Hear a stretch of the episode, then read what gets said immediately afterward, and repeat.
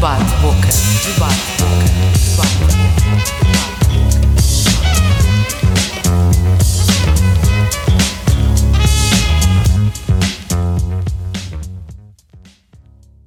Sejam bem-vindos a mais um episódio do programa Debate Boca. O meu nome é Milton Pedro e hoje vou ser o vosso moderador. No passado dia 10 de dezembro celebrou-se o Dia Mundial dos Direitos Humanos. Por isso, a ESC CFM dedicou o mês de dezembro aos direitos humanos. Neste sentido, o tema deste episódio será o direito à educação para imigrantes. Sendo assim, tenho o prazer de ter comigo em estúdio dois convidados. Primeiro, o Dr. José Carlos de Souza, Diretor de Serviços de Projetos Educativos da Direção-Geral de Educação. Bom dia e muito obrigado pela sua disponibilidade. Bom dia, o agradecimento é meu. e também temos Celso Soares, Presidente da Associação Cultura Face, uma associação sem fins lucrativos que desenvolve iniciativas que visam projetar as mais-valias do mundo lusófono. Celso, muito obrigado. Muito obrigado, Milton Pedro. É um privilégio estar aqui convosco nesta Escola Superior de Educação, onde de Comunicação Social. Comunicação Social, muito obrigado, sim, porque a comunicação é outra coisa, a comunicação social também difere. E ainda bem dizer que é uma honra estar aqui convosco nesta escola e trocar experiência e conhecimento com base naquilo que é são os vossos propósitos. Muito obrigado a ambos pela vossa disponibilidade. Vamos começar o nosso debate primeiro por enquadrar o direito à educação e, eh, sendo este direito inserido no artigo 26 da Declaração Mundial do, dos Direitos Humanos, de 1948, pergunto-vos se consideram que este direito é atualmente assegurado a 100% em Portugal e posso começar por si, Dr. José, o que pensa sobre isto?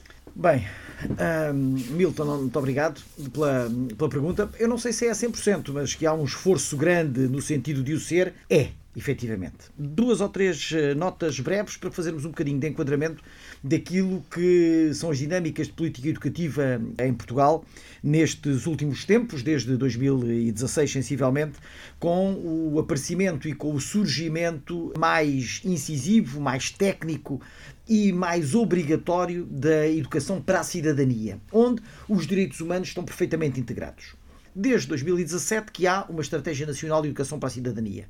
Estratégia essa que consagra 17 domínios de trabalho, 17 domínios de aprendizagem e de ensino, que, entre os quais temos os direitos humanos enquanto domínio obrigatório. Nós nunca podemos falar de direitos humanos sem falarmos de interculturalidade, sem falarmos de igualdade de género, sem falarmos de sexualidade, sem falarmos de saúde, e não podemos falar de direitos humanos sem falarmos de desenvolvimento sustentável ou de educação ambiental. Portanto, tudo isto são domínios que se interligam no espectro daquilo que é a Estratégia Nacional de Educação para a Cidadania, que permite às crianças e aos jovens um contacto mais próximo com estas diferentes realidades. E, portanto, a partir do momento em que há uma disciplina obrigatória em Portugal, há uma disciplina obrigatória de cidadania e desenvolvimento desde o quinto ao nono ano de escolaridade, sendo que na educação pré-escolar, no primeiro ciclo e no secundário, ela também existe de uma forma mais transversal. Esta Estratégia Nacional de Educação para a Cidadania enquadra-se, por outro lado, naquilo que é o perfil dos alunos à saída da escolaridade obrigatória. Ou seja, é um documento base, estruturante, que eh, não permite ou não quer, melhor dito, que os alunos sejam um poço único de acumulação de conhecimento. Certo. Quer cidadania enquanto ação. E, portanto, essa questão da ação é preponderante a este nível. Ou seja, querem-se alunos interventivos, questionantes, que façam o que o Milton está aqui a fazer, que façam voluntariado, que promovam este tipo de, de, iniciativa e que promovam essencialmente aquilo que é o seu sentir, o seu querer, a sua vontade. E com essas pequenas vontades todas, criam-se, no nosso entender, cidadãos que podem ser bastante melhores indo ao, ao, encontro da sua pergunta, eu tenho aqui uns quadros que depois, lá um bocadinho mais à frente, poderei falar neles, certo. que têm a ver com o número de alunos que estão em escolaridade obrigatória e que são alunos que vêm de países estrangeiros. E, portanto, a esse nível, os números de alunos estrangeiros matriculados no ensino básico e secundário em Portugal continental nos anos letivos 18-19 e 19-20 cresceu de 11.114 em 2018-19 para 13.716, retomando em, em 2019-20. Retomando a sua pergunta, são todos nós não sabemos se são todos, mas sabemos que é uma percentagem muito significativa daquilo que são os alunos que estão neste momento em Portugal. E, independentemente da forma como esses alunos chegam, o direito à educação tem de ser consagrado. Sim. Há essa orientação clara por parte do Ministério da Educação, junto dos seus diretores e das suas diretoras de escolas uh, agrupadas e escolas não agrupadas no país. São 810 uh, eh, agrupamentos de escolas e escolas não agrupadas que temos uh, no país com cerca de 5.200 estabelecimentos escolares, e, portanto, há essa orientação clara. ninguém tem de ficar em casa. Certo, ninguém pode ficar para trás. E, portanto, a, a nossa perspectiva é que todos eles cheguem ao nosso sistema de ensino e possam ser agregados no seu sistema de ensino, mantendo, objetivamente, aquilo que é a sua cultura, aquilo que é o seu saber fazer, aquilo que é a forma como conseguem desenvolver as suas competências. Certo. Passando agora a pergunta aqui para o Celso. Celso, considera que este direito é 100% assegurado em Portugal ou tem uma, uma perspectiva basicamente igual ou parecida ao do doutor? Portanto, isto para mim é bastante interessante quando o, o doutor José Carlos. José Carlos, José Carlos eh, toca aqui na roça aí na questão da interculturalidade. É sim o direito à educação como garantia legal, eh, pronto, hum, sem qualquer discriminação. Eh, e, e estamos, e eu vou cruzar isto com o artigo 73 do, da Constituição da República Portuguesa, que efetivamente confere-nos eh, direito, hum, todos têm direito à educação e à cultura. Portanto, isto é bastante importante porque a educação é intrinsecamente ligação à cultura. Não há cultura sem educação e não há educação sem cultura. Uma cultura de educação também é outro contexto.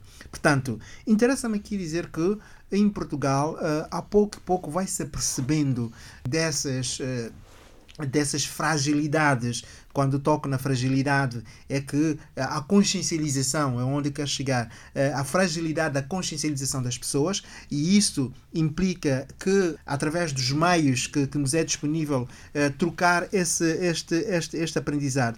E que, quando me pergunta se é, é, hum, devidamente assegurado em Portugal, eu digo que sim, interessa-nos, interessa cada cidadão e cada cidadã pôr em prática todos esses articulados que vão surgindo, quer a nível nacional, quer a nível internacional, enquanto legislação, e porque elas por si só não existem. É preciso haver aqui uma série de convenções que hum, vêm de encontro a esses direitos como base e até porque está intrinsecamente ligado aos direitos humanos. E quando nós olhamos para comunidades migrantes, se é isso que, hum, que para onde eu quero, hum, quero tocar, quando nós olhamos para várias culturas eh, dentro dos direitos que me pergunto se é devidamente assegurado, a lei existe. As normas que hum, fazem com que as leis hum, hum, funcionem, opera- sejam operacionalizadas, também existem. Agora, cabe às instituições, cabe aos cidadãos irem de encontro aos seus interesses com base na lei para que ou nas leis para que efetivamente haja uma um- uma uma seguridade Certo. no fundo é, é o que eu quero dizer Portanto, agora gostava de vos perguntar o que pensam que pode condicionar o acesso a uma educação de qualidade e estável. Podemos começar por si, Celso, já que eh, ia tocando nesse ponto da sua intervenção. efetivamente, interessa-me dizer que é importante eh, nós olharmos para esses, esses detalhes com muita assertividade. O que é preciso fazer? É preciso percebermos primeiramente de onde vimos, Sim, sim. onde estamos e para onde vamos. E o que é que na verdade queremos fazer? É ponto número um. Se eu em minha casa, hum, os meus filhos não tiverem o princípio básico que é acordar pela manhã, saindo dos seus respectivos quartos, dizer bom dia a quem eles encontram nos outros compartimentos da casa, bom dia, boa tarde, boa noite, e entrarem diretos para a casa de banho, tratarem-se, sair eh, de forma saudável, sorrir e agradecer a Deus que os deu mais um dia de vida e prontos para o novo embate da vida, obviamente eles irão estar, como quem diz, a norte. Certo. Ou seja, fazer o que lhes apetece. Claro. Mas se tiverem esse princípio, essa cultura, mesmo que não gostem, passarão efetivamente a terem isto entranhado. E vão passando, vão, vão passando mensagens. E é a partir da nossa casa para fora. E é o que falta. É o que eu sinto. Não estou a dizer que falta nas nossas casas. Não é que Sim, falta. sim, percebo. É, o que falta sim é nós, em nossos espaços, consigamos partilhar o básico para que para fora consigamos também espalhar e ter uma sociedade mais coesa, uma sociedade mais humana de uns para com os outros e percebemos também o outro. Isto é que é importante, no meu ponto de vista, quando nós falamos aqui da educação, falamos da cultura e percebermos que tudo isto não passa de um, um conhecimento que terá que ser pessoal. Certo. Nesse caso, é educação. Certo. José, o que pensa que pode condicionar o acesso a uma educação de qualidade e estável? Bem, há diversos fatores que podem efetivamente condicionar tudo isso, mas eu penso que hum, cada um de nós, no seu papel, uh, o meu papel aqui é um, é um papel de Ministério da Educação, o papel uh, do, do Celso aqui é um papel uh, de uma associação, mas não é, é tão relevante quanto o meu aqui aqui neste, neste caso e neste espaço na, na, na, questão do condicionamento. E o Celso disse muito bem, bem, se nós em casa não dissermos aos miúdos para dizerem bom dia quando se levantam, eles não dirão bom dia a ninguém. Certo. Da mesma maneira que se nós não dissermos na escola que uh, as crianças devem ter um determinado tipo de alimentação, quando agora tanto estamos preocupados com as questões da obesidade, etc, etc, as crianças têm que levar para casa esta mensagem e também têm que tentar transportar para casa esta mensagem. Ou seja, é, é uma, uma aculturação ao contrário, ou seja, uma aculturação que vem da escola para dentro da família. E eu digo que a escola tem que transformar, tem que ser transformadora. E esta escola é transformadora a partir do momento em que incute nas crianças e nos jovens que as frequentam hábitos que são hábitos culturais, por um lado, mas são hábitos de cidadania e que, que permeiam uh, uma cidadania ativa, participada, mas que possa influenciar a comunidade onde eles estão não é. Enfim, os estudos dizem que as crianças eh, com mais peso vêm de famílias em que o pai e a mãe também têm mais peso. Tem muito a ver com, com, a, com, a, com, a, com a educação, com, com aquilo que é a alimentação, com o regime, com tudo mais. Uh, mas repare uma coisa: uh, estas notas um, têm, que, têm e podem ser alteradas. Porquê? Porque nós temos uh, a tentativa de, até agora nas escolas, uh, suspender, até havia aí uma polémica muito grande sobre o que não se podia ter nos, nas cantinas nos e, e nos bares das escolas.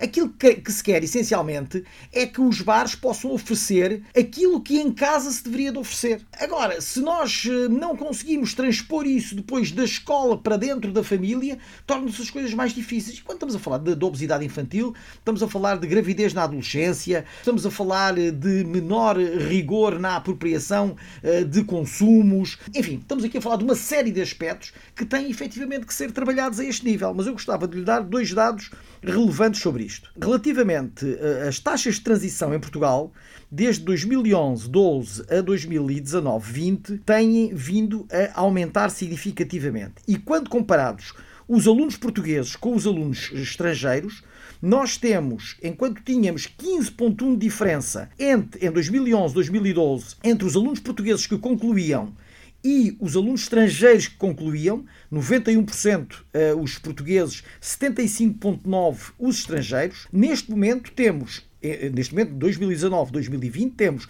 96,2% dos portugueses e 88,5% dos estrangeiros. A diferença são 7%. Dir-me-á, pergunta-me o Milton, e fica satisfeito? Não, não fico satisfeito. Claro. Acho que o importante era que todos conseguissem chegar lá ao mesmo nível. Mas em função daquilo que existe, em função do que temos, em função do percurso que foi sendo feito, acho isto muito relevante. Da mesma maneira que os alunos matriculados no ensino básico e secundário, segunda nacionalidade e a região, por NUT 2, por NUT 2 no ano letivo 19-20, em percentagem temos em Portugal continental são 6,7% de alunos que são estrangeiros, sendo que a distribuição é um bocadinho aleatória, ou seja, maior percentagem na, no, no Algarve, com cerca de 13%, depois vem Lisboa com 11,5%, depois o centro com 4,9%, o Alentejo com 4,8%, 4 e mais residual no norte com cerca de 3,5%. Portanto, estes são os alunos estrangeiros que frequentam as nossas escolas e é a estes que nós temos ter uma atenção redobrada. O Celso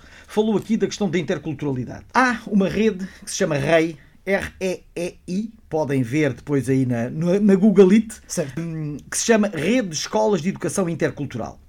São 47 escolas no país onde há uma predominância do domínio da interculturalidade para todo o trabalho que é feito com os alunos, sejam os alunos estrangeiros da escola, sejam os alunos portugueses dessa escola. Portanto, todos eles são abarcados num grande chapéu de interculturalidade, de onde desse uh, âmbito da interculturalidade saem todos os outros domínios, entre os quais os direitos humanos, certo. como há pouco fazíamos a transição ao contrário. Portanto, esta matéria da interculturalidade está muito presente em Portugal.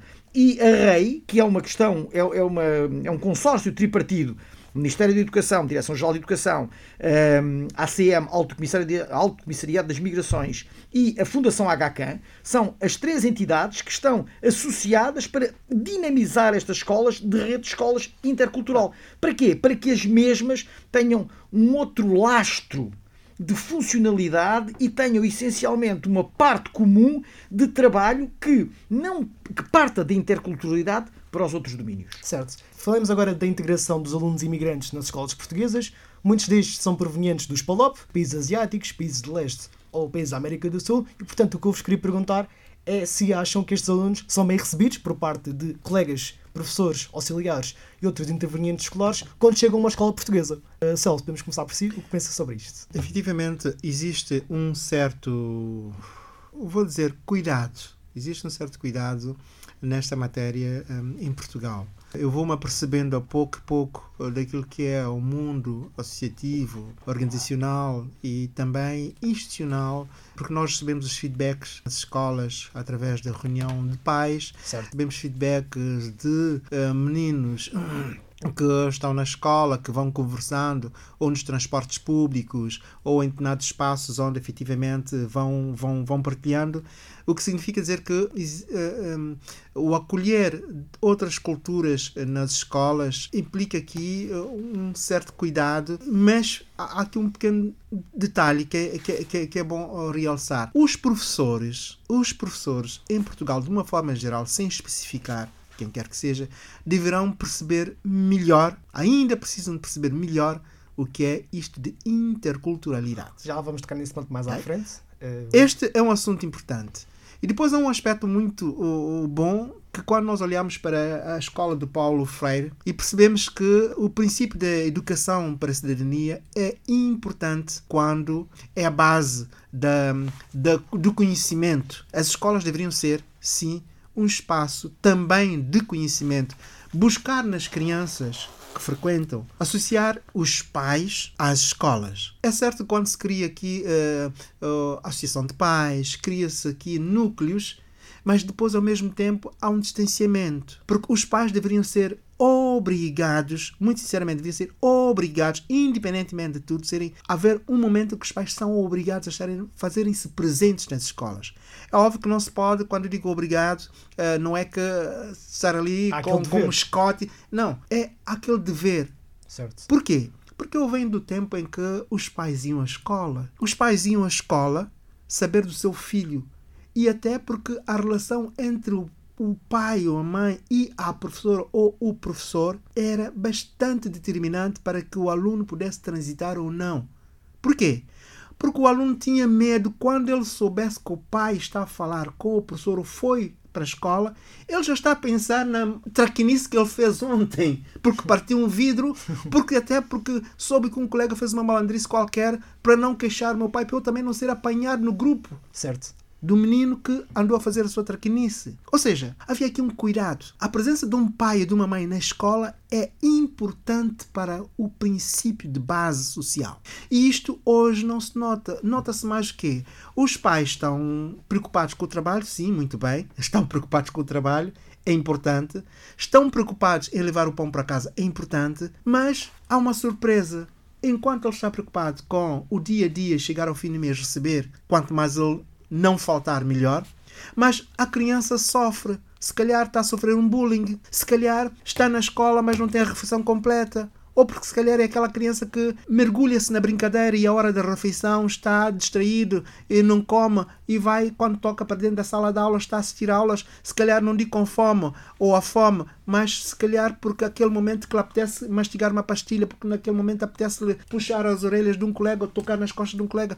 E a professora, é óbvio que os professores, aqueles que são mesmo professores a sério, sentem-se irritados com determinados comportamentos Claro, claro. ok? Podem causar aqui um sistema de mal-estar. Não é penalizar o menino, mas se calhar é tentar perceber o porquê que esta criança tem esse Mas, comportamento. já, mais à frente já vamos tocar nas preocupações que os professores e encarregados de educação devem ter neste contexto. Pergunta se, uh, Dr. José, uh, se considera que estes alunos imigrantes são bem recebidos nas escolas portuguesas. Eu penso que sim. E vamos uh, aqui alinho perfeitamente uh, com o Celso. Ou seja, há aqui ainda um processo que tem que ser feito em termos um, da participação dos encarregados de educação nesta, um, nesta inclusão destes alunos por um, por um fator simples. Nós, nós, na Direção-Geral de Educação, temos trabalhado também bastante com a CONFAP, com a Confederação das Associações de Pais, no sentido de mobilizar os pais, eh, não só destes alunos, mas de todos os alunos, à sua participação ativa nas associações. As escolas não podem chamar os encarregados de educação única e exclusivamente quando, como o Celso disse, partiu um vidro ou aconteceu algo. Não. Tem que se chamar para outro tipo de intervenção, para outro tipo de perspectiva e, essencialmente, para uma perspectiva participativa. Os pais têm que participar também naquilo que é a cultura da própria escola e daquilo que é o clima de escola. Dou-lhe só mais um número, eu tenho aqui uma série de números e, portanto, vou-lhe dando. Muito obrigado. Uh, entre a evolução do número de alunos estrangeiros matriculados no ensino básico e secundário em Portugal continental e a importância relativa aos alunos estrangeiros no total dos alunos matriculados entre os anos letivos 2010 e 2011 e 2019-20. Ou seja, o que é que nós vimos aqui? E, e, portanto, eh, temos que perceber que eles são bem recebidos porque eles querem estar cá. Nós tínhamos em 2010, 2011, portanto, antes da crise de 2012, cerca de 58 mil alunos estrangeiros matriculados. Esse número vem diminuindo, atingindo o seu patamar mínimo em 2015, 2016, em 36 mil alunos e depois volta a crescer e neste momento são mais 30 mil alunos do que eram em 2015. Neste momento, 2019, 2020, reportando sempre esse número, que é o único que temos aqui dados. Cerca de 68 mil e 18 alunos são estrangeiros e estão matriculados no sistema educativo português. Ou seja, estes alunos premiam e são premiados por um sistema educativo que procura neles também outras formas de abordagem e outras formas de aprendizagem, sendo que destes alunos, os da América do Sul significam 49% e os dos PALOP significam 23%. Portanto, são aqueles que estão em grande número. Os da Europa de Leste, por exemplo, já só significam 5,7% em 2019-2020. Portanto, há um decréscimo grande da Europa de Leste em relação a tudo isto, mas a América do Sul e os PALOP estão aqui num peso, com um peso muito significativo. Gostava só de, de dar outra linha eh, relativamente ao som bem recebidos. A lei de base do sistema educativo é muito clara a este nível. Portanto, a escola é universal, a escola é pública e a escola é para todos aqueles que estão dentro da escolaridade obrigatória. E a escolaridade obrigatória vai até aos 18 anos.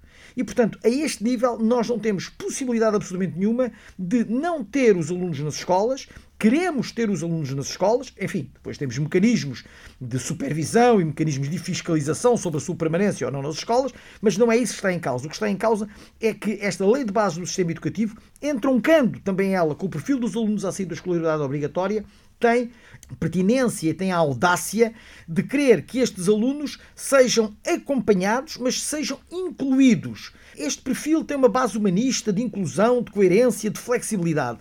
Valores como a liberdade e a responsabilidade estão em cima da mesa. E, portanto, estes alunos têm objetivamente que ser bem recebidos. Serão eventualmente melhor recebidos em determinados contextos e, noutros contextos, não tão bem recebidos, mas têm que estar, enfim, adaptados para que também eles possam uh, sair da sua carapaça por certo. assim dizer, e dar-se a todos os outros que estão à sua volta. Recordo-me há sensivelmente um ano, já estávamos na pandemia, fui a uma escola de Almada que tem, não lhe consigo dizer quantas nacionalidades, alunos de, de, cerca de 40 nacionalidades. E fizemos um. Fizeram, porque foram os alunos todos que fizeram, eu fui assistir, fiz uma intervenção só no final, uma questão eh, ligada a, exatamente ao domínio da interculturalidade, com dança, com, com gastronomia, com tudo isso.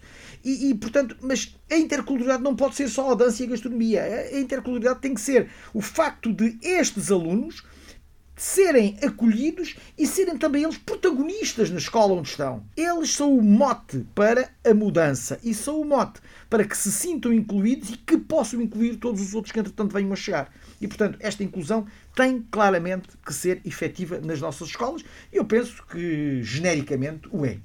Bem, continuando, eh, há bocado o Celso eh, falou do, do papel dos professores E portanto, eu gostaria de vos perguntar eh, se estes alunos devem ter um acompanhamento especial isolado por parte de professores e técnicos de ação educativa. Celso, podemos começar por si. Os, esses alunos não são mais nem menos que outros. Primeira coisa, não são mais nem menos que outros. O grande defeito que nós todos têm, todos nós, salvo seja, abrir e fechar parênteses, é que o outro fez e o outro é. Eu fiz, eu sou. Não. A escola é uma sociedade. Ponto número um. Uma sociedade em que cada um de nós tem parte envolvente, cada um de nós é parte envolvente e a participação é fundamental. Eh, Quando nós hum, percebemos que dizemos que o aluno deve ter um cuidado especial, se calhar vamos entrar para o campo de aspectos cognitivos, isso é um aspecto Claro. cognitivo, epá, há aqui alguns detalhes que é preciso fazer dele mesmo um especial. E, aliás, o próprio Ministério da Educação, se não estou em erro, há ali regulamentos que determinam um aluno especial. Sim, o E eles têm- 54. O decreto lei 54 tem isso tudo neste momento estabelecido, mas muito, muito nesta linha. Não é especial porque tem este aspecto ou aquele aspecto, porque tem necessidades que podem ser o mais eh, díspares possível, mas que têm que ser encontradas soluções dentro da comunidade educativa para dar resposta a tudo isso. Exatamente, muito obrigado. O que eu, o que eu quero dizer é que o professor ou a professora deve ser capaz de entender o comportamento do aluno nas salas de aula. E isto digo que nem todos os professores têm esta atenção. A grande parte dos professores estão preocupados sim com os seus dados estatísticos e resultados finais do ano letivo. Estão preocupados sim com os dados informativos para o ranking das escolas. Estão preocupados sim com a nota positiva da sua capacidade de envolvimento para apresentar ou ter uma boa nota de avaliação. Não sei se as pessoas são avaliadas ou não, hoje, não sei. Eu penso que sim. Estão mais Sim, preocupados são, com esse são detalhe. avaliados, mas não têm a ver com Pronto, isso. ok, mas pronto, é, é, ok, mas estão preocupados com esta verte- vertente no seu geral do que propriamente preocupados com um aluno que tenha um determinado comportamento e tentamos perceber então por que esse determinado comportamento. Aí sim a sua pergunta faz sentido para mim dizer que um aluno não é um aluno especial, um Não, aluno que carece especial de atenção. Eu disse já no sentido em que tendo Sim. em conta que é Ok. imigrante, vem de uma cultura Exatamente. diferente, para se adaptar melhor ao contexto, Ora bem, se durante um, é um onde- período é onde- específico precisa de, desse acompanhamento É, é, onde, específico. é onde eu quero chegar. Exatamente para a sua questão focada. Um aluno, para ter atenção especial, é isto: é ter o feedback de um aluno que está na escola, que saiu de casa, ou porque não comeu ontem, ou porque faltou-lhe uma refeição, ou porque lhe faltou um material eh, didático que ele não sabe como ir buscar porque realmente falta eh, um pão. Se falta um pão, obviamente vai faltar uma caneta, vai faltar um livro que custa Claro. para aí 300 euros, que custa aí 100 euros. É o, é o fundamental. Agora, o professor, quando percebe que um aluno não levou material didático numa primeira aula, numa segunda, numa terceira, uma décima, então alguma coisa está-se a passar. Então, vamos tentar perceber o aluno. Vamos envolver os pais, quer queira, quer não. Nem que a gente tenha que ir à casa do pai ou da mãe para conversar, não é? É para buscar o Sim, diálogo e perceber. E também, se calhar, esse pai ou essa mãe precisa de ajuda, não é só o aluno. Não é só o aluno. Se calhar o pai ou a mãe precisa de ajuda. Nós não sabemos o que é que se passa aí. E então, essas, essas, essas culturas, não estou a dizer que sejam só imigrantes com essa questão. Sim, sim, sim. Eu também eu fiz parte do Conselho Pedagógico em Odivelas. Eu sei hum, que muitos dos aspectos que às vezes a gente toca, ah, porque somos imigrantes, somos imigrantes. Não é questão de ser imigrante, deixar de ser imigrante, deixar. Não. É o cidadão. Todos nós passam por determinadas situações da vida que vão influenciar outros aspectos. Então, esse fazer especial não é especial, é a atenção que o professor deverá dar ao aluno que é vindo. Se calhar, ah, ele quando chega em Portugal, a nível de linguagem que não é entendível, que não é perceptível, e o professor vai dizer: Ah, aquele não se fala, não fala bem em português, vai lá sentar no fim da fila. Epá, não vou estar aqui a perder tempo com um aluno que não sabe falar português, que por mais que eu ensine, ele faz uma não frase. Em vez de fazer uma frase, faz uma não frase. Então, passou o primeiro período, passou o segundo período, e o aluno mantém-se na mesma, epá, não tem tempo a perder com esse aluno, então vamos à frente. Está errado. Claro. Então vamos pegar nesse aluno que chegou da Guiné, ou que chegou de Moçambique, ou que chegou de Angola, vamos tentar trabalhar com ele. Vamos trabalhar com ele de uma atenção especial, ou não, de uma atenção particular. Vamos chamar esse aluno para nós vamos preparar a língua portuguesa, vamos olhar para os aspectos em que é que ele está a falhar. Se calhar não está a, falar, não está a falhar em todos os aspectos da língua portuguesa, se calhar só está a falar aqui nos aspectos gramaticais. Pegando nesse, nesse ponto da língua, gostava de perguntar aqui ao Dr. José uh, como é que nós uh, podemos agir nos casos em que a língua é um impedimento para a comunicação entre professores, alunos, colegas e outros uh, intervenientes da comunidade escolar. O Milton tem ideia, agora sou eu a fazer a entrevista. o Milton tem ideia de qual é o número de estrangeiros a aprender português durante o ano 2020 em Portugal? Por acaso não. Não, então eu digo, são 13 mil. Portanto, são 13 mil uh, vindos de diversos. Tirando uma zona do Brasil, em que uh, habitualmente não é. porque percebem bem o português, todos os outros que vêm de fora Uh, tem português uh, como língua não materna uh, e, portanto, este número é de 13 mil. foi, é o mais elevado alguma vez alcançado no programa, neste programa de, de, de, de português língua não materna. E, e, tem também este programa que é um, o português língua de acolhimento, passando a permitir a aprendizagem da língua a quem tem um processo pendentes, quer no CEF ou o NIS, o número da Segurança Social. Do modo. Um, deste modo. Gostava só de dar outro dado, que era, uh, em Portugal há cerca de alunos de 170 nacionalidades. Ou seja, 170 nacionalidades, já caiu aqui qualquer coisa, mas não faz mal. Uh, estar, deixa estar. Uh, de 170 nacionalidades, ou seja, há uma panóplia grande de jovens que chegam a Portugal e a quem nós procuramos acolher. E, portanto, eh, aquilo que há pouco o Milton perguntava eh, com as questões do próprio comportamento, a forma como tudo isto depois eh, se, se articula, há aqui um, um trabalho grande feito em, em, a nível de diferentes ministérios, não só do Ministério da Educação, no sentido de acolher e de dar a entender a todos estes jovens aquilo que têm à sua disposição. E, portanto, sim, há aqui muito caminho ainda para dar, mas há um caminho que foi feito muito interessante. E eu penso que o facto de as pessoas e dos jovens gostarem de estar nas nossas escolas, se sentirem integradas, participarem nas diferentes atividades, etc, etc, isso é o garante de que foram bem acolhidos, de que se sentem bem e que se sentem cidadãos uh, perfeitamente integrados. Gostava de te perguntar, há bocado falaram sobre as preocupações que os professores e auxiliares devem ter. Pergunto-vos agora quais são as principais preocupações que os pais, ou encarregados de educação, ou familiares próximos destes alunos, devem ter num contexto em que um aluno é, vindo de outro país, chega a uma escola portuguesa. Celso, podemos começar por si. As preocupações que um professor deve ter um, com alunos dessa natureza é perceber, primeiramente, antes de ele entrar uh, numa sala de aula, antes de, no primeiro dia que ele recebe o aluno, deverá perceber a sua origem. Primeiramente, se vem de Angola, se vem de Moçambique, se vem da Guiné-Bissau, se vem de São Tomé e Príncipe, ou se vem de Alentejo, já esteve aqui, eh, mudou de Alentejo para Lisboa. Isto é importante. Porquê? Porque quando um professor já tem uma referência do aluno eh, na sua origem, ele já é capaz, em contexto da linguagem, relacionar-se com ele. Primeiro aspecto que eu percebo que, na minha opinião, o professor deverá ter em conta é a linguagem. A linguagem que é utilizada na cidade de Lisboa para um português não é a mesma linguagem utilizada na cidade ou em Portugal para um cidadão que está no Porto. O convívio do Porto, em termos em termos da linguagem, não é o mesmo convívio eh, na cidade de Lisboa, nem tampouco de Nazaré, muito menos de Alentejo. Estamos aqui a falar de alguns aspectos. Sim. Obviamente que a linguagem utilizada na Guiné-Bissau, em Cabo Verde, em São Tomé e Príncipe e uh, Angola, por aí fora, Moçambique, não é a linguagem que um vindo de um desses países vai encontrar em Portugal numa sala de aulas. Obviamente que um professor não é que ele saiba tudo, mas ele deverá estar preparado para perceber que ele vai receber um aluno que vem de uma origem que carece de uma percepção de comunicação. A comunicação, o modo de comunicar com esse aluno ou essa aluna é direcionada, não especial para fazer desse aluno especial, mas sim para contextualizar a sala de aulas ou a turma em que esse aluno faz parte, ok?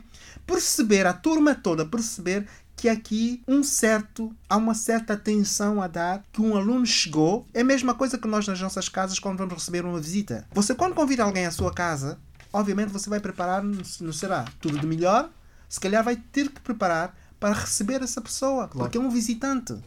A um visitante que se calhar vamos ter aqui atenção que ele se for muçulmano não vamos preparar uma carne de porco por a, por a mesa porque é uma carne que sabe bem toda a gente comer uma carne. Porque, epá, vem cá uma visita e vamos pôr uma carne na mesa e na volta o cidadão muçulmano que é o nosso visitante, na verdade, que tem, merece tudo de bom e sobre a mesa está uma ofensa e não uma oferta. Claro. Ok?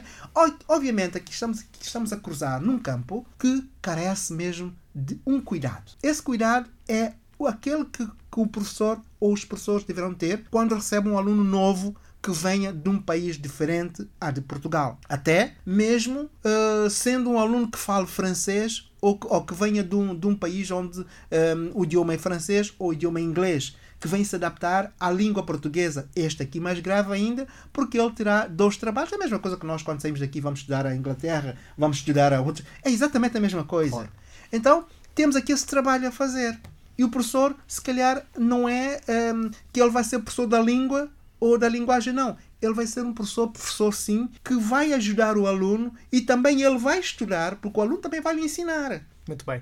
Eh, prof- eh, doutor, eh, no seguimento da mesma pergunta, e neste caso pergunto quais, eh, quais são as principais preocupações que os pais ou encarregados de educação devem ter com estes alunos quando chegam a uma escola.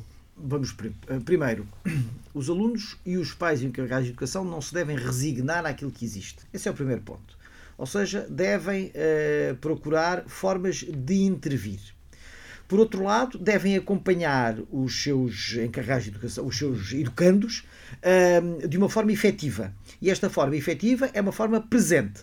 Eh, Dependendo do ano de escolaridade, eh, se for no pré-escolar é com a educadora de sala, se for no primeiro ciclo é com o coordenador do estabelecimento, se for no segundo, terceiro ciclo secundário com o diretor de turma, tem que haver contactos diretos para se perceber genericamente qual é o processo de adaptação. Eh, Há pouco aqui o, o Celso. nosso Celso Falou sobre falava-nos da questão do bullying e a questão do bullying é uma questão eh, que é premente e portanto nós até temos um plano nacional de bullying eh, em que há 60 escolas que estão distinguidas por terem processos e projetos eh, de combate ao bullying muito interessantes e que, e que funcionam para elas, mas funcionam para elas porque em função da sua comunidade educativa e daquilo que está à sua volta é para aquele território. Não quer dizer que em Odivelas o que há bocadinho falou de Odivelas sim, sim, sim. funciona a mesma coisa que funciona em Faro ou que Exatamente. funciona em Vila Real de Trás-os-Montes. Portanto, são questões diferentes que têm muito a ver com o contexto em que estamos inseridos. Agora, os pais, independentemente de serem Odivelas ou de serem Faro em Vila Real de Santo António ou de Vila Real de Trás-os-Montes,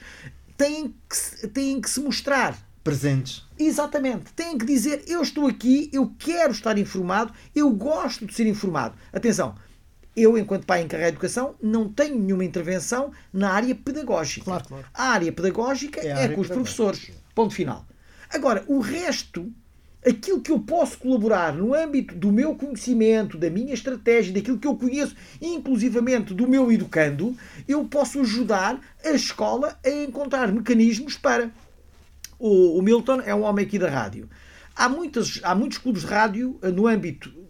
Quer dizer, não é no âmbito do domínio dos média, porque já existia eh, os clubes de rádio, nas escolas, em muitas escolas, eh, mesmo antes de haver a Estratégia Nacional de Educação para a Cidadania, haver um domínio que se chama média, onde as notícias falsas, por exemplo, são um dos temas que nós trabalhamos essencialmente. Mas se há um jovem que tem know-how ao nível da rádio, pá, se há rádio na escola, ele não pode ficar ali à porta, não, ele tem que Exatamente. ficar atrás do microfone. E, o- e muitas vezes há uma inibição do próprio jovem de chegar à frente e os encarregados de educação podem fazer esse, essa ponte, essa ligação, esse entrosamento claro para que, para quê? Para que toda a gente se sinta um pouco mais concretizada, mais feliz e, e que esteja capacitada e que façam efetivamente aquilo que gostam.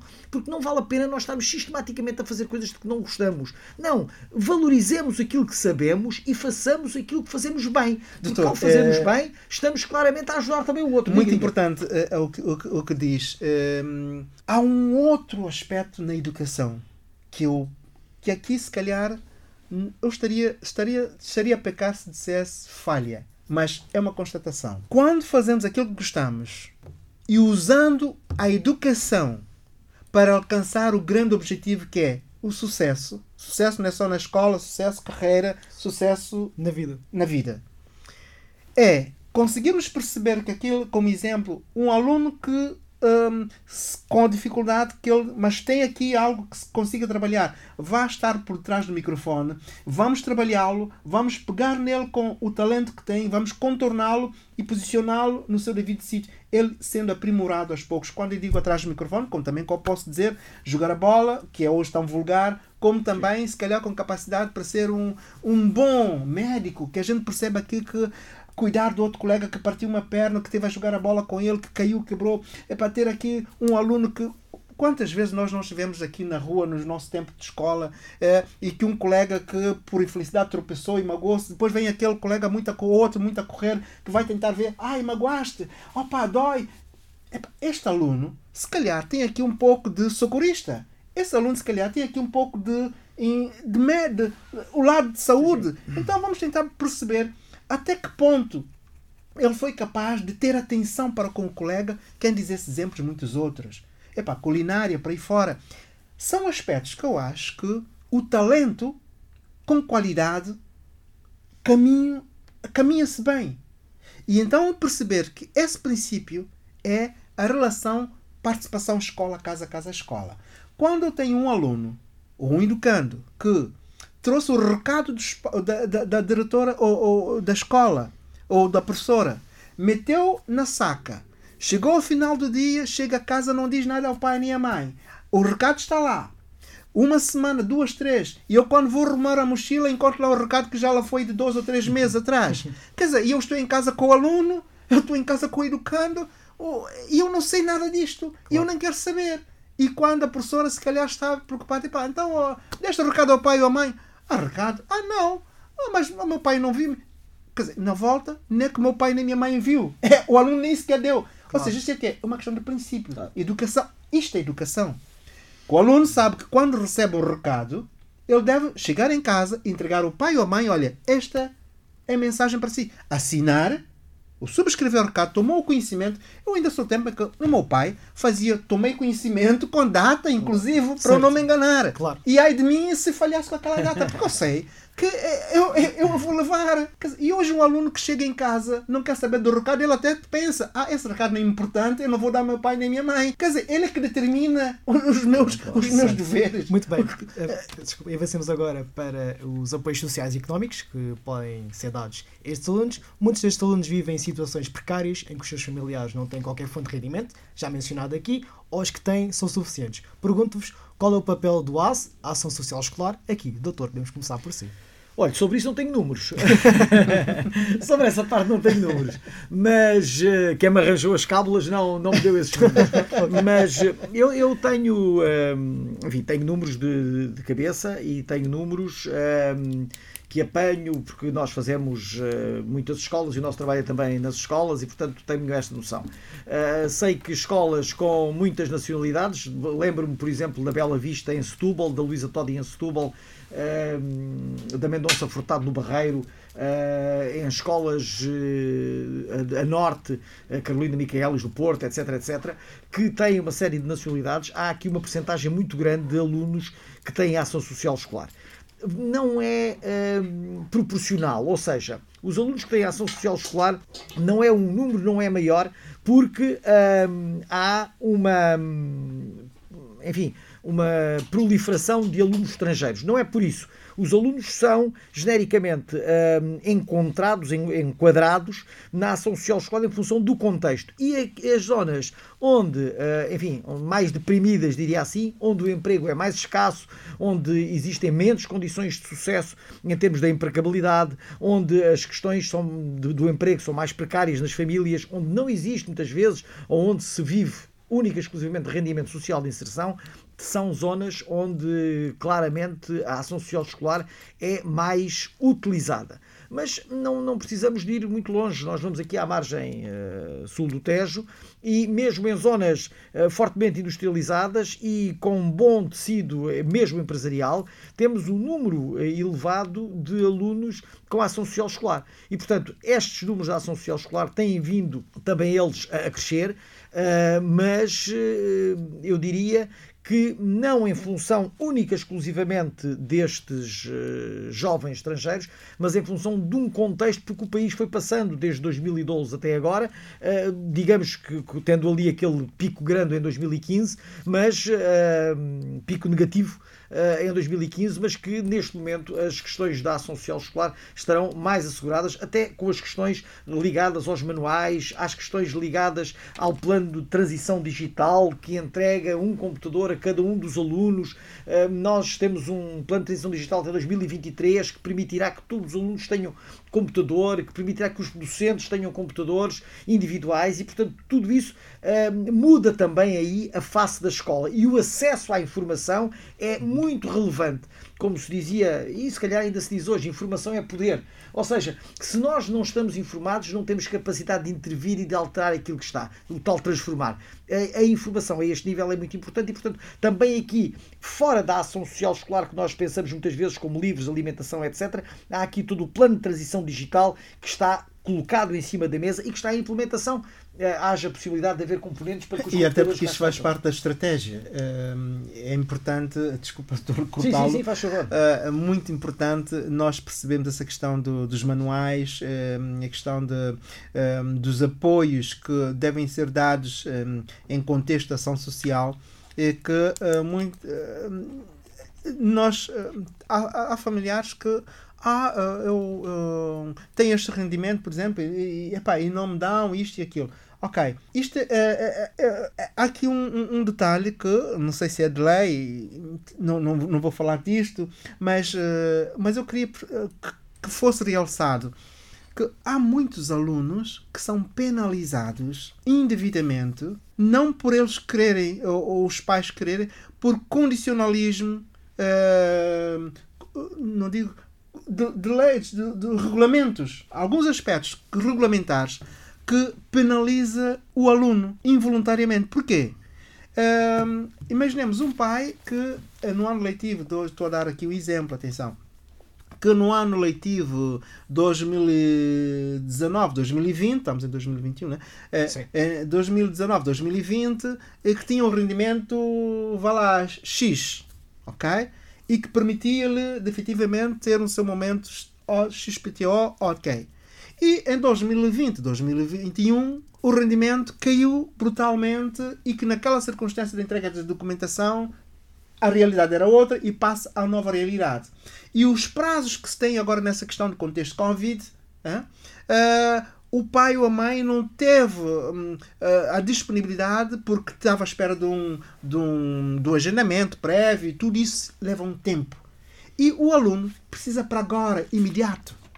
É uma necessidade imediata. E estes regulamentos, em, contexto ação social, têm o seu, têm o seu timing, têm a sua regra. E essas regras contrapõem ao timing da necessidade que é agora, imediato. Então, eu vou esperar ter necessidade de ser beneficiado de um livro ou ser beneficiado de um determinado. Uh, até alimentação. E esperar que vão me enviar uma carta para comprovar que eu tenho essa necessidade, só depois que vai à escola e a diretora da escola autorizar, e depois passar pelo diretor turma, e só depois, no final, até que chegou ao fim do ano letivo, é que o aluno vai receber uma notificação dizer, ok, tem direito. Quer dizer, quanta fome esse aluno não passou para chegar a essa resposta?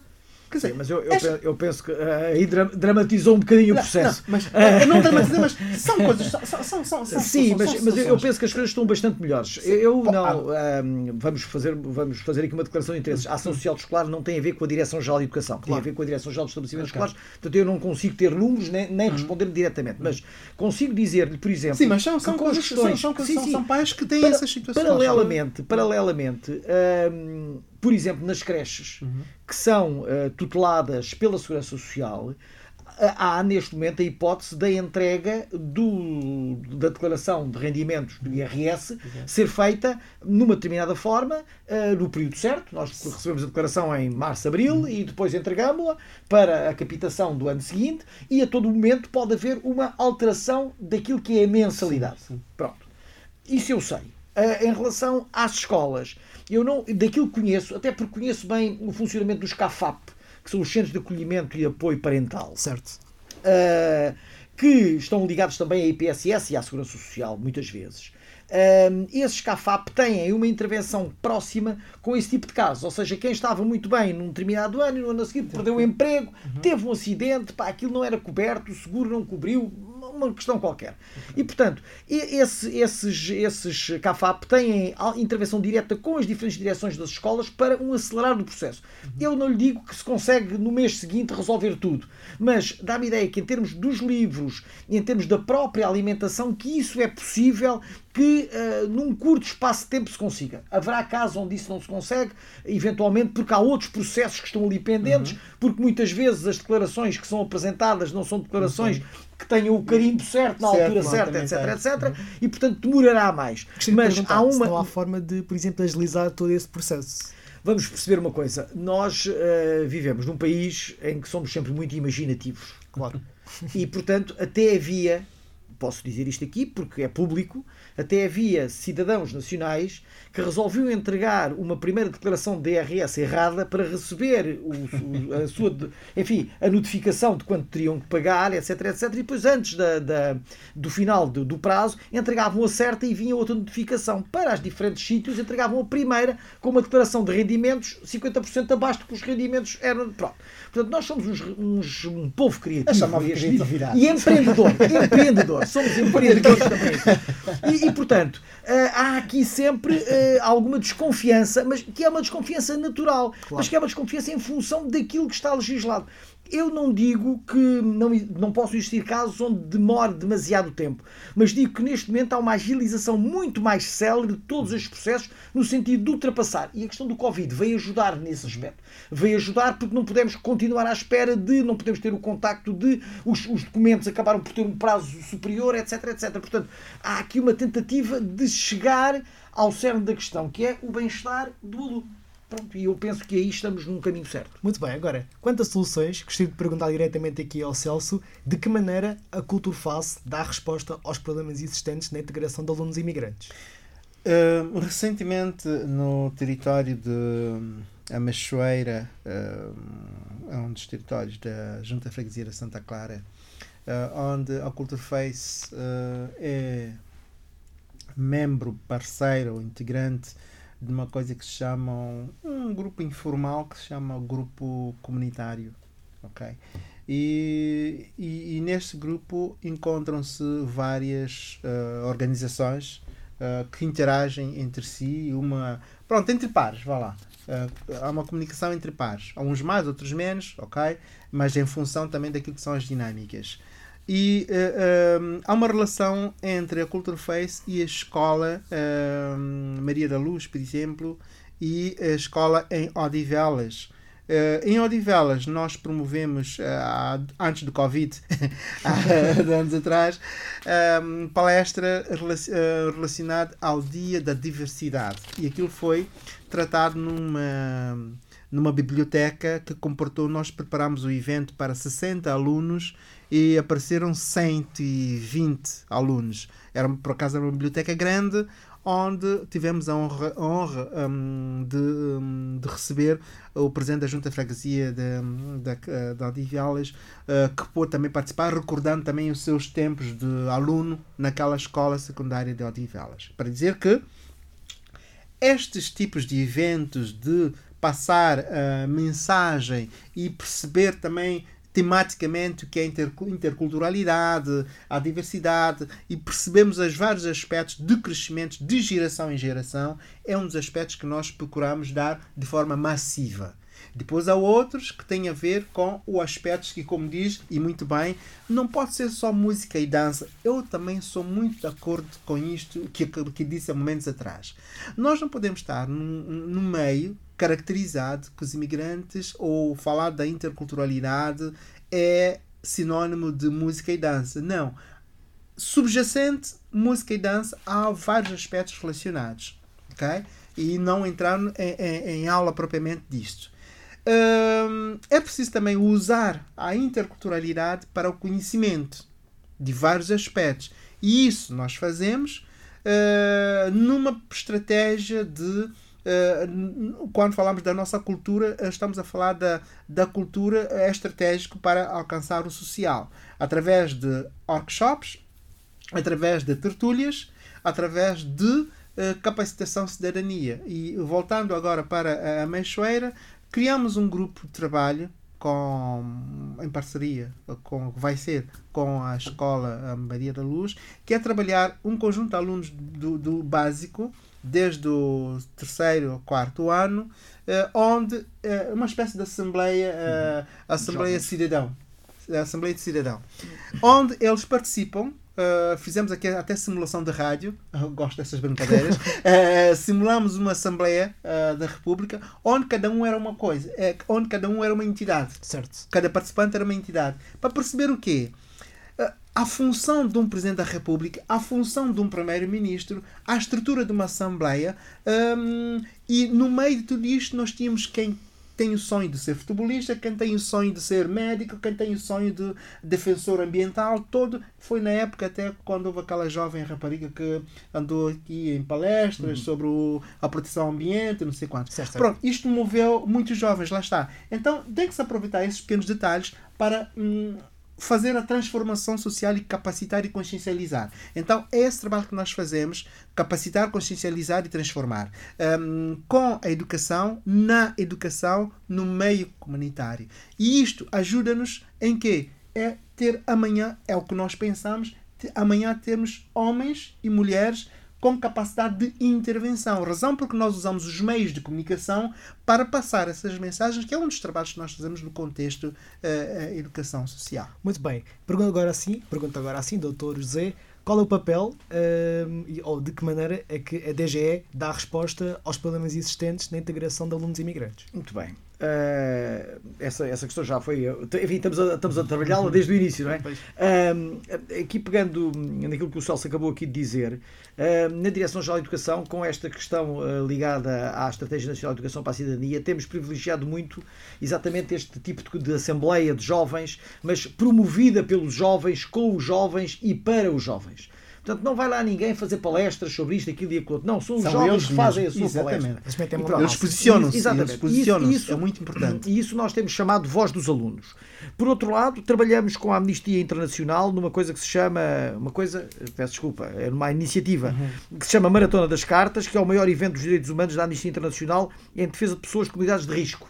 Portanto, estamos aí também com a Amnistia Internacional. Trabalhamos a voz dos alunos em 2020, nas comemorações do 60, eh, do 70 aniversário da Convenção Europeia dos Direitos Humanos e do 75 aniversário da Organização das Nações Unidas evento que integrou a Semana Educativa Ibero-Americana sobre Democracia e Cidadania para a Garantia dos Direitos Humanos da Organização dos Estados Ibero-Americanos. Depois trabalhámos também uma, uma iniciativa denominada Cidadania ON, promovida pela Organização dos Estados Ibero-Americanos, em parceria com o Ministério da Educação português, eh, em que se pretendeu promover a reflexão junto dos jovens aqui numa faixa etária mais eh, de básico e secundário, eh, 13 a 18 anos, sobre os direitos e deveres que lhes assistem no quadro dos direitos humanos. A DGE é, por outro lado, também eh, promotora do Prémio Gandhi de Educação para a Cidadania. E temos procurado, a diferentes níveis, promover, ainda eh, quinta-feira promovemos um webinar com uma entidade, com um grupo de jovens a norte, a norte do país ehm, sobre associações de estudantes e como é que as associações de estudantes se hum, criam. Ou seja, eh, como é que chegamos a uma associação de estudantes? E, portanto, é de jovens para jovens. E a DGE promove também e apoia este tipo de iniciativas. Temos uma outra que se chama. hum, que se chama Democracia na Escola, penso que é assim que se chama, não, não tenho presente completamente o nome, ah, em que se procura ah, também debater, mas aqui hum, de uma forma diferente. Ou seja, sorteamos jovens para não serem sempre os mesmos que chegam à frente, os que estão na fila da frente e os que estão na fila de trás, sorteamos-los no sentido de que eles possam então participar por sorteio. E aí damos a palavra a todos e não só àqueles que levantam sempre a mão e que estão na primeira linha, ali como o Milton, não é? O Milton não é dos que levanta a mão logo. Mas isso de levantar, isso, isso levantar a mão, serem sempre os mesmos, bom, nesse trabalho que, faz, eh, que já, já tomamos assim consciência e queremos eh, levá-lo mais longe, eh, é são sempre os mesmos. Lá está. Porquê? Porque a dada altura, esses alunos sentem-se já líderes. Eles já estão com aquele espírito de liderança e querem se mostrar e não é porque vaidade, mas sim eh, querem participar. A confiança e nós também. não podemos e- e- confiança e nós também não podemos limitar esses- essa- essas participações.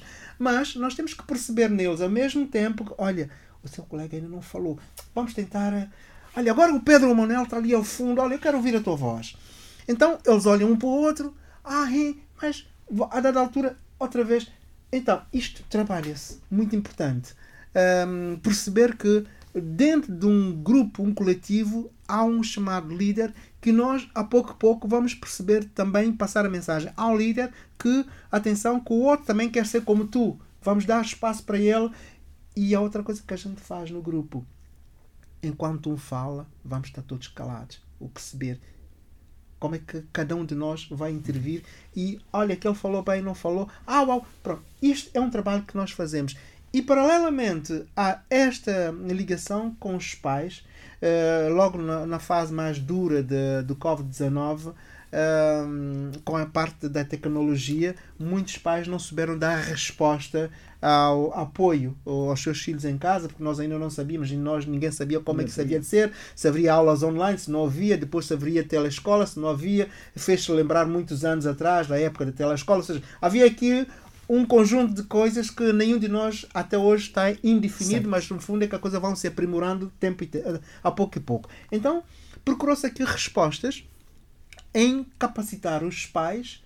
Houve, até trabalhamos com os ciganos, inclusive a comunidade cigana ali para, para, para o território, onde efetivamente eh, tentar juntar a eles eh, como é que se liga um computador, como é que se, o que é que se deve fazer, o que é que não se deve fazer, eh, atenção a ter ou não. Ou seja, trabalhar aqui esse espírito para que conseguissem dar resposta aos alunos em casa. Ainda assim, isso nunca foi suficiente e nem será, porque cada caso é um caso. Até apareceram pessoas com o telemóvel que nem a questão daqueles telemóveis que não dão para coisa nenhuma. Epá, pronto, é o que há. Mas pronto, isto é um trabalho que fazemos a nível de, de conhecimento, passagem de, de mensagem para explicar às pessoas, às pessoas também o que é um, um smartphone, o que é um telemóvel, o que é todas, todas essas ferramentas, esses equipamentos, cada um deles tem a sua utilidade, não é só para estar nos Facebook, atrapalhados, todos estes elementos para trazer esse espírito de liderança, este, eu sei, olha, quando eu falo do- de uma de- determinada matéria, é, eu sei, o meu pai disse, olha, esse, leva- essa- esse poder que eles têm, esse poder, entre aspas, é, vem de casa, vem já de aquela, aquele, aquele espírito de, de querer ser, Há um querer de participar. É um trabalho de preparação. Então queremos também que a sociedade seja isso, mais participativa no contexto de educação social, mas no contexto de eh, valorização de cada uma das pessoas que vivem em sociedade. Ora, Celso, muito, muito obrigado pela sua intervenção. O debate de boca eh, está mesmo a chegar ao fim, portanto, resta-me agradecer aos dois, ao Dr. José e ao Celso, pela vossa presença aqui eh, no debate e muito obrigado também por toda a convivência e por todo o conhecimento que nos, que nos trouxeram. Desejo-vos também um Feliz Natal e um próspero Ano Novo e também quero desejar um Feliz Natal e um próspero Ano Novo a todos os ouvintes da Esques FM, visto que este é o último debate de boca do ano e, portanto, regressamos em janeiro. Sendo assim, muito obrigado aos dois pela vossa presença e Muito obrigado. tu- e tudo bom. Desejo tudo bom a nível pessoal e profissional. Muito obrigado. Muito obrigado. Obrigado, Milton Pedro. Eu desejo particularmente sucesso no seu estudo e que venha mais um profissional de comunicação ao mercado. Feliz Natal. Ficamos e próspero. atentos. Ficamos atentos. Ficamos aqui. Tudo bom. Sim, muito obrigado e Adeus, até para o ano.